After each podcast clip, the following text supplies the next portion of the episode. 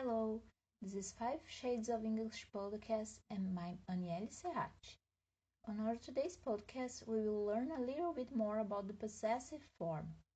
We use the possessive form as a determiner for a connection to show that someone has something or something belongs to them.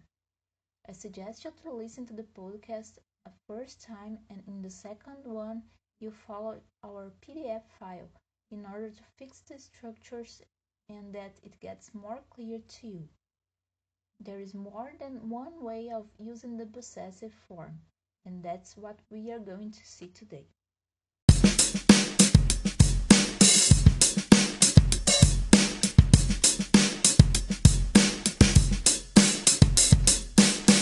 We add an apostrophe plus s to a singular noun, as in the example, my son's name. We add an apostrophe to a plural noun ending in s, as in the example, my friends' names. And we add an apostrophe plus s to a plural not ending in s, as in the example, the children's name. 1. Each other and pronouns ending in one or body can also be possessive. When combined with else, the apostrophe s is added to else, as you can see in the examples. I found someone's coat here. One's responsibility is with one's family. It's all right. It's nobody's fault. This must be someone else's room. Using the possessive, we don't put the before a singular name. For instance, we say John's dog and not the John's dog. We can leave out the noun after the possessive if the meaning is clear. As in the sentence, Is this your car? No, it's Peter's. It's also possible to use two possessive forms together, as in the sample sentence, Jessica is my mother's brother's daughter. What's best, possessive form or of. These two patterns have the same meaning. Possessive form, my son's name, and of pattern, the name of my son. Sometimes we can use either form, but often only one is possible. Your dad's car, not the car of your dad, and the end of the term and not the term's end. We usually use the possessive with people, as in the sentences, my uncle's job.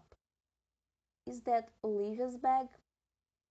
Or Bob's address. With a long description, we use of, as in the sentence, it's a home of a wealthy businessman from China.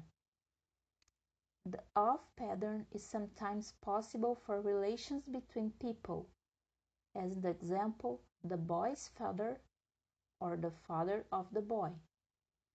We generally use of with things, as in the examples, the middle of the night, the result of the exam, and the address of the website. But we can use both patterns with places and organizations, as in the examples, Italy's volcanoes, or the volcanoes of Italy. The firm's policy or the policy of the firm. Possessive form can also be used to show that something is intended for someone, as in the example, a student's book. It's also used to show the type of thing we are talking about as in the sentence, a woman's voice. For the person doing the action, the child's answer surprised me. For the person who the action is directed at, Peter's new job is very good. For a person's qualities, the man's stupidity or the stupidity of the man annoys me for expressing time. As in the examples, last month's meeting didn't happen. Yesterday's class was very boring. The possessive form can also express length of time, as in the sentences the beach is half an hour's drive away, or I would like a few minutes' rest. It can also be used without a following noun when talking about someone's home or a particular kind of shop or office. As in the examples, we are all meeting at Dave's. Or I was in the waiting room at the dentist's. We can also use them for company names. As in the sentence, I bought the rice at Big's.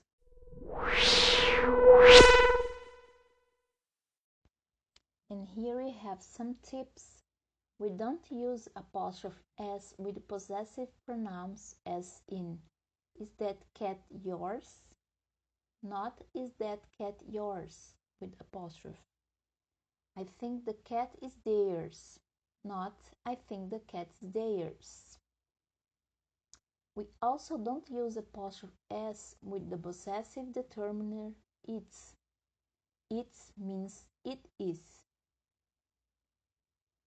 So we have a sentence The country is proud of its president. Vimos então nesse episódio que há várias maneiras de usar a forma possessiva, sendo com o uso de apóstrofe ou apenas com o uso de of. No uso da apóstrofe em substantivos no singular, coloca-se após o nome a apóstrofe e o S. Nos casos de substantivos no plural que terminam em S, coloca-se apóstrofe após o S final. Já em casos onde a palavra no plural não termina em S, adiciona-se a apóstrofe e o S.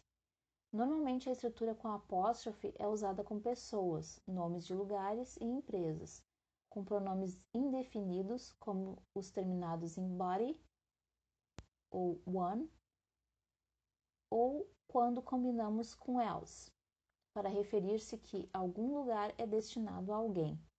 Quando nos referimos a uma pessoa fazendo uma ação, para falar das qualidades de uma pessoa ou para expressar tempo ou medida de tempo. Já o uso do padrão of é mais comum para falar de coisas, ou em descrições longas. Ambos os padrões são utilizados para falar de lugares e organizações e em relações entre as pessoas. Check our links in the description of this podcast. Access our website for more information and download our PDF file with scripts, activities, and the answer key about the content you have just listened to. Leave your comments here or send an email to 5 shades of English at gmail.com with your suggestions. That's all, folks. Leticia is back on Tuesday, and I see you next Monday with another episode of our new favorite podcast. Take care.